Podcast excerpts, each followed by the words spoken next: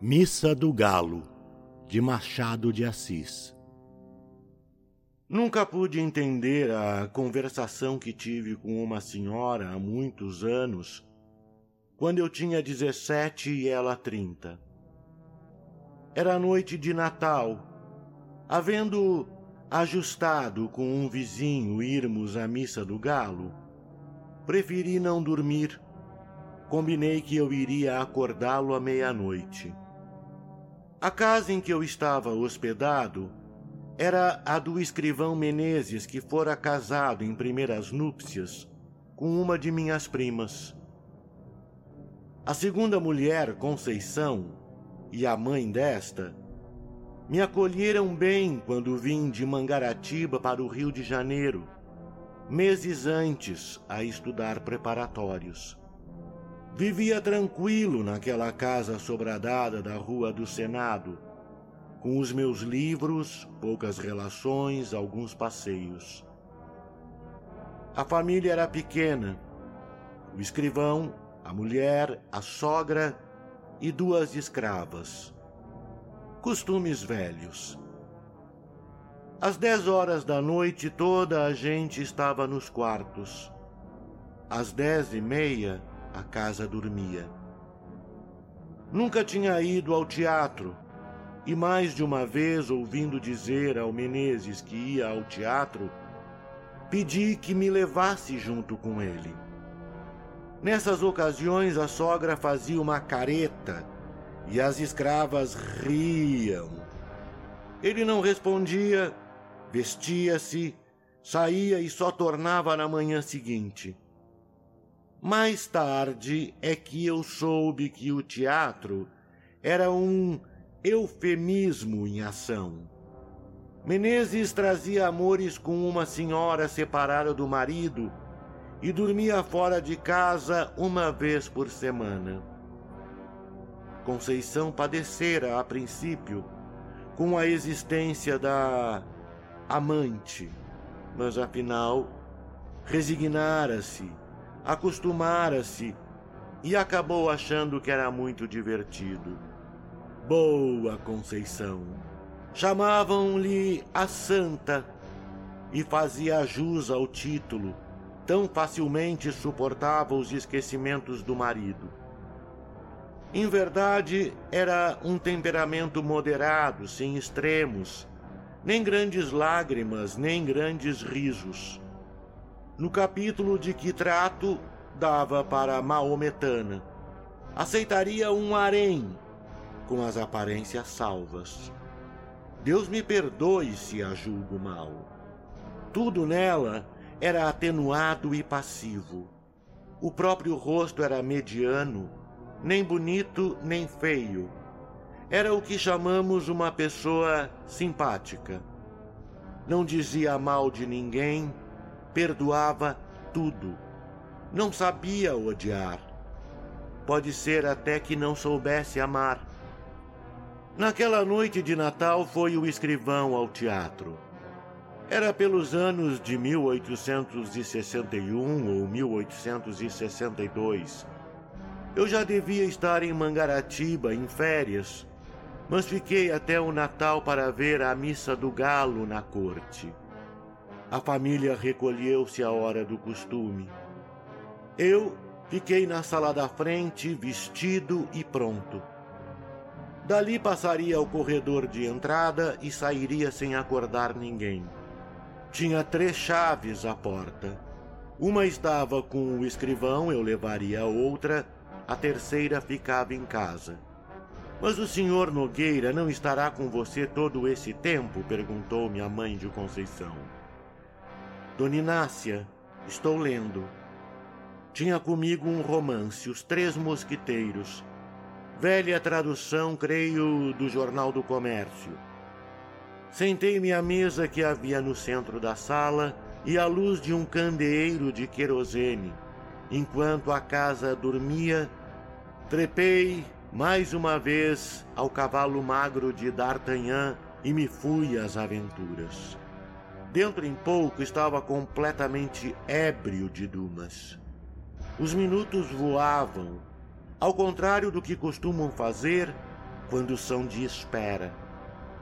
Ouvi bater onze horas, mas quase sem dar por elas, um acaso. Entretanto, um pequeno rumor que ouvi dentro veio acordar-me da leitura. Eram uns passos no corredor que ia da sala de visitas a de jantar. Levantei a cabeça. Logo depois vi assomar à porta da sala o vulto de Conceição. Ainda não foi? perguntou ela. Não fui. Parece que ainda não é meia-noite. Que paciência! Conceição entrou na sala arrastando as chinelinhas da alcova. Vestia um roupão branco mal apanhado na cintura. Sendo magra, tinha um ar de visão romântica, não disparatada como o meu livro de aventuras. Fechei o livro, ela foi sentar-se na cadeira que ficava defronte de mim, perto do canapé. Como eu lhe perguntasse se havia acordado sem querer, fazendo barulho, respondeu com presteza: Não, qual? Acordei por acordar. Olhei-a um pouco e duvidei da afirmativa. Os olhos não eram de pessoa que acabasse de dormir. Pareciam não ter ainda pego no sono. Essa observação, porém, que valeria alguma coisa em outro espírito, Depressa botei fora, sem advertir que talvez não dormisse, justamente por minha causa, e mentisse para não me afligir ou aborrecer. Já disse que ela era boa, muito boa. Mas a hora já deve estar próxima, disse eu. Que paciência a sua de esperar acordado enquanto o vizinho dorme, e esperar sozinho não tem medo de almas do outro mundo? Eu cuidei que se assustasse quando me viu. Quando ouvi os passos, estranhei. Mas a senhora apareceu logo. Que é que está lendo? Não diga. Já sei. É o romance dos mosquiteiros. Justamente. É muito bonito. Gosta de romances? Gosto. Já leu A Moreninha? do Dr. Macedo, tenho lá em Mangaratiba. Eu gosto muito de romances, mas leio pouco, por falta de tempo. Que romances que você tem lido?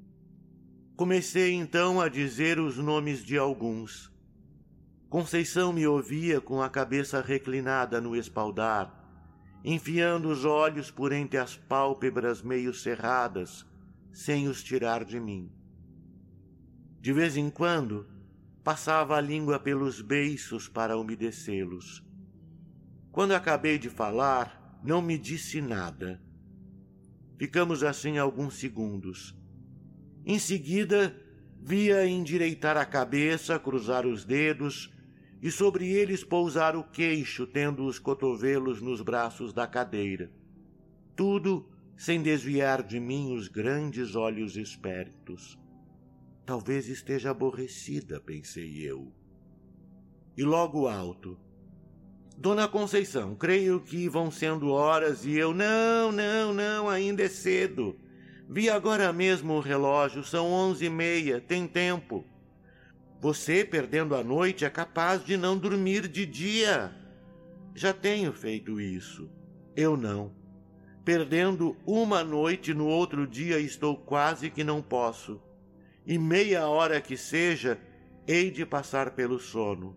Mas também estou ficando velha. Que velha o quê, dona Conceição? Tal foi o calor da minha palavra que a fez sorrir. De costume, tinha os gestos demorados e as atitudes tranquilas. Agora, porém, ergueu-se rapidamente, passou para o outro lado da sala e deu alguns passos entre a janela da rua e a porta do gabinete do marido. Assim, com o desalinho honesto que trazia, me dava uma impressão singular. Embora magra, tinha não sei que balanço no andar, como quem lhe custa levar o corpo. Essa feição nunca me pareceu tão distinta como naquela noite. Parava algumas vezes examinando um trecho de cortina ou consertando a posição de algum objeto no aparador. Afinal, deteve-se ante mim com a mesa de permeio. Estreito era o círculo das suas ideias. Tornou ao espanto de me ver esperar acordado. Eu repeti o que ela sabia, isto é, que nunca ouvira a missa do galo na corte e não queria perdê-la. É a mesma missa da roça. Todas as missas se parecem. Acredito. Mas aqui há de haver mais luxo e mais gente também. Olhe, a Semana Santa na corte é mais bonita que na roça. São João não digo, nem Santo Antônio. Pouco a pouco tinha-se reclinado, pincara os cotovelos no mármore da mesa e metera o rosto entre as mãos espalmadas. Não estando abotoadas as mangas, caíram naturalmente e eu vi-lhe metade dos braços muito claros e menos magros do que poderiam supor. A vista não era nova para mim, posto também não fosse comum. Naquele momento, porém, a impressão que tive foi grande. As veias eram tão azuis que, apesar da pouca claridade, podia contá-las no meu lugar. A presença de Conceição espetara-me ainda mais que o livro Continuei a dizer o que pensava das festas da roça e da cidade e das outras coisas que me iam vindo à boca. Falava emendando os assuntos sem saber porquê, variando deles ou tornando aos primeiros, e rindo para fazê-la sorrir e ver-lhe os dentes que luziam de brancos, todos iguaizinhos. Os olhos dela não eram bem negros, mas escuros. O nariz seco e longo, um tantinho curvo, dava-lhe ao rosto um ar interrogativo. Quando eu aumentava um pouco a voz, ela me reprimia. Mais baixo! Mamãe pode acordar. E não saía daquela posição que me enchia de gosto. Tão perto ficavam as nossas caras. Realmente não era preciso falar alto para ser ouvido. Cochichávamos os dois, eu mais do que ela, porque falava mais. Ela às vezes ficava séria, muito séria, com a testa um pouco franzida. Afinal, cansou, trocou de atitude e de lugar. Deu volta à mesa e veio sentar-se do meu lado no canapé. Voltei-me e pude ver, a furto, o bico das chinelas. Mas foi só o tempo que ela gastou para sentar-se. O roupão era comprido e cobriu-as logo. Me lembro que eram pretas. Conceição disse baixinho: Mamãe está longe, mas tem o sono muito leve. Se acordasse agora, coitada, tão cedo não pegava no sono. Eu também sou assim. O quê?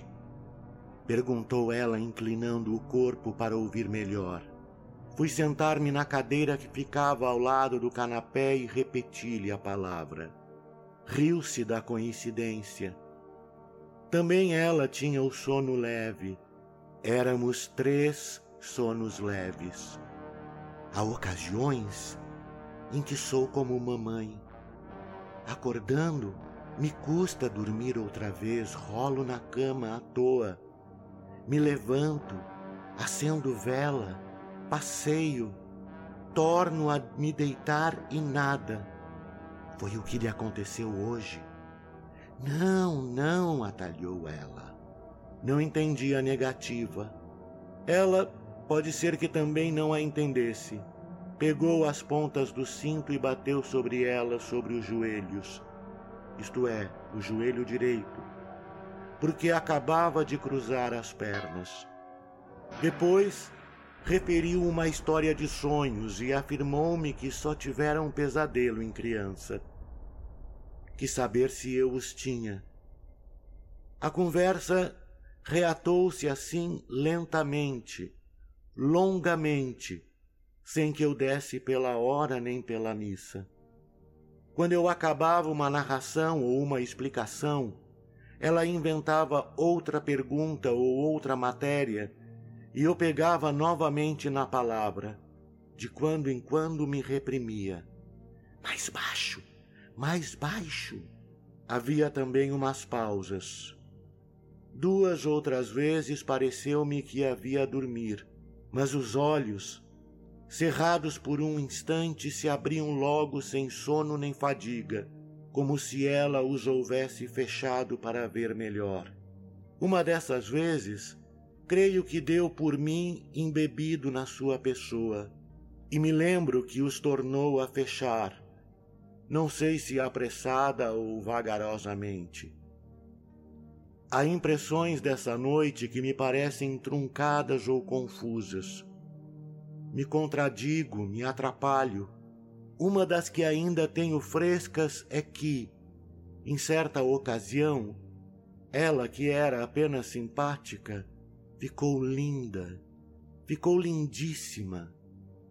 Estava de pé, os braços cruzados. Eu, em respeito a ela, quis me levantar. Não consentiu.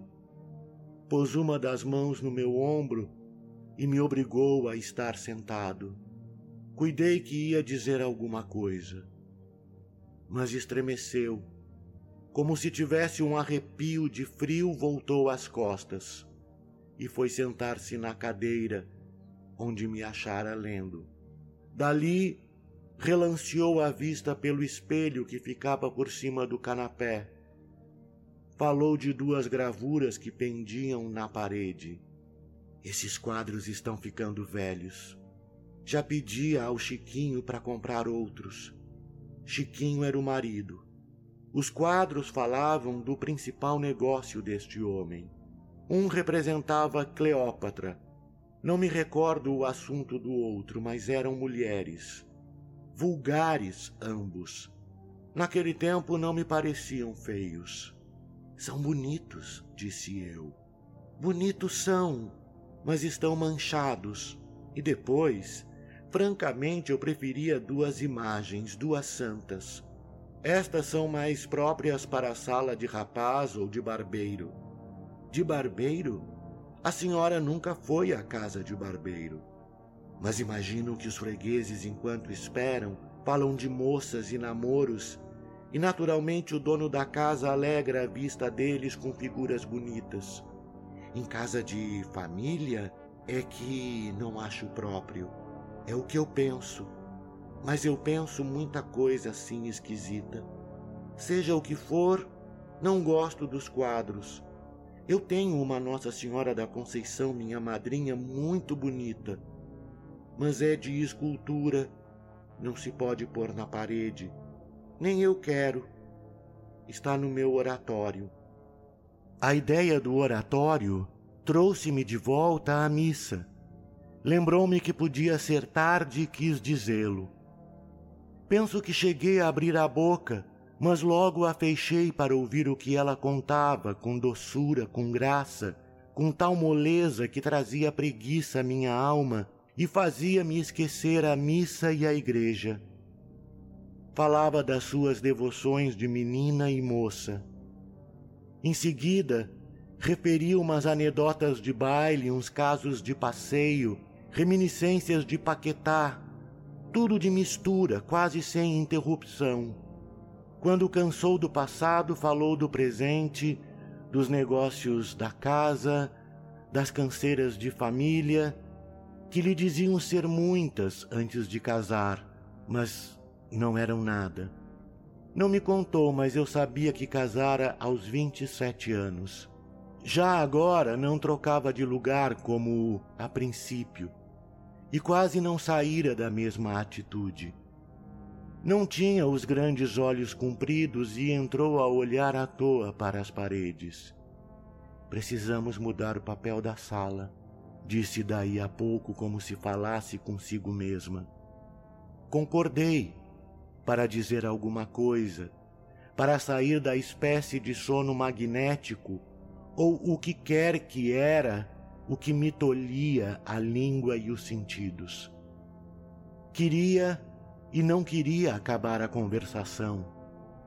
Fazia esforço para arredar os olhos dela e arredava-os por um sentimento de respeito. Mas a ideia de parecer que era aborrecimento quando não era, levava-me os olhos outra vez para a Conceição. A conversa ia morrendo. Na rua, o silêncio era completo. Chegamos a ficar por algum tempo, não posso dizer quanto, inteiramente calados. O rumor único e escasso era um roer de camundongo no gabinete, que me acordou daquela espécie de sonolência. Quis falar dele, mas não achei modo. Conceição parecia estar devaneando. Subitamente ouvi uma pancada na janela do lado de fora e uma voz que bradava: Missa do Galo! Missa do Galo! Aí está o companheiro, disse ela, levantando-se. Tem graça. Você é que ficou de ir acordá-lo, ele é que vem acordar você. Vá, vá que hão de ser horas. Adeus. Já serão horas? Perguntei. Naturalmente. Missa do Galo! Repetiram de fora, batendo. Vá, vá! Não se faça esperar. A culpa foi minha. Adeus. Até amanhã. E com o mesmo balanço do corpo, Conceição enfiou-se pelo corredor adentro, pisando mansinho. Saí à rua e achei o vizinho que esperava. Guiamos dali para a igreja. Durante a missa, a figura de Conceição interpôs-se mais de uma vez entre mim e o padre. Fique isso a conta dos meus dezessete anos. Na manhã seguinte ao almoço, falei da missa do galo e da gente que estava na igreja sem excitar a curiosidade de Conceição. Durante o dia, achei-a como sempre, natural, benigna, sem nada que fizesse lembrar a conversação da véspera. Pelo ano bom fui para Mangaratiba. Quando tornei ao Rio de Janeiro em março, o escrivão tinha morrido de apoplexia. Conceição morava no Engenho Novo, mas nem a visitei, nem a encontrei. Ouvi mais tarde que se casara com o escrevente juramentado do marido. Do narrador. Carlos Eduardo Valente é ator, diretor de teatro, dublador, narrador de audiobooks e também formado em psicologia. 65 anos de vida bem vivida e cheio de histórias para contar mas prefere contar e interpretar as histórias dos outros. Até tenta escrever um pouco, mas não tem a disciplina necessária como tem nessas outras áreas citadas. Depois de morar 20 anos em Porto Alegre, voltou a Pelotas, onde se formou em psicologia. Morou em São Paulo um bom tempo e agora mora em Florianópolis, para onde voltou depois de 13 anos longe da ilha. Sempre na batalha por novos desafios. Também brinca com fotografia e edição de vídeos, porque viver é bom demais. Contato carlão50 arroba gmail.com